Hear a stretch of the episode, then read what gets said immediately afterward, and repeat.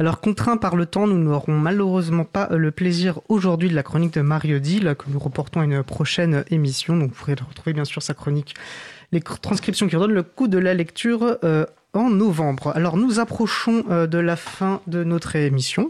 Euh, nous allons terminer par euh, quelques annonces. Alors donc je vous rappelle hein, la pétition du collectif Santé Naton hein, pour obtenir une commission d'enquête sur euh, voilà les conditions de, du LZ Hub, comment finalement il, a été décidé de recourir à, à, au cloud de Microsoft.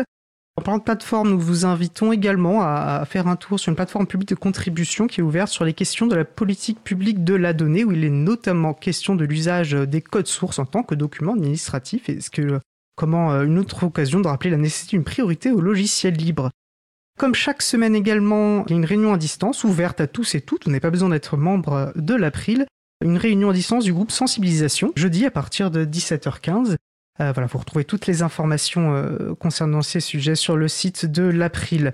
Et tout autre événement également, bien sûr, sur le site l'agenda du libre, agendadulibre.org. Alors notre mission se termine. Euh, je remercie les personnes qui ont participé à l'émission.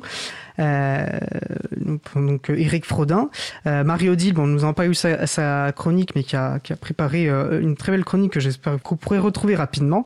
Je remercie également Adrien Parot, Nicolas Paris et Stéphanie Combe. Nous avons écouté la rediffusion du sujet auquel ils ont participé. Aux manettes de la régie aujourd'hui, Patrick Creusot.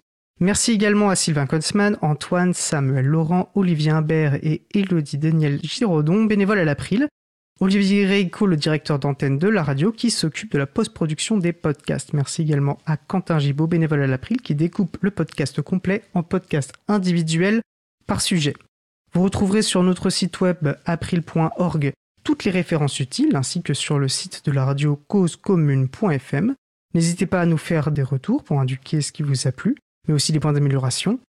Vous pouvez également nous poser toutes questions et nous y répondrons directement lors d'une prochaine émission. Toutes vos remarques et questions sont ainsi les bienvenues à l'adresse contact at contact at libravou, pardon, .org, défaut de l'habitude. Nous vous remercions d'avoir écouté l'émission. Voilà, si vous avez aimé cette émission, n'hésitez surtout pas à en parler le plus possible autour de vous et à faire connaître également la, la radio cause commune, la voix des possibles.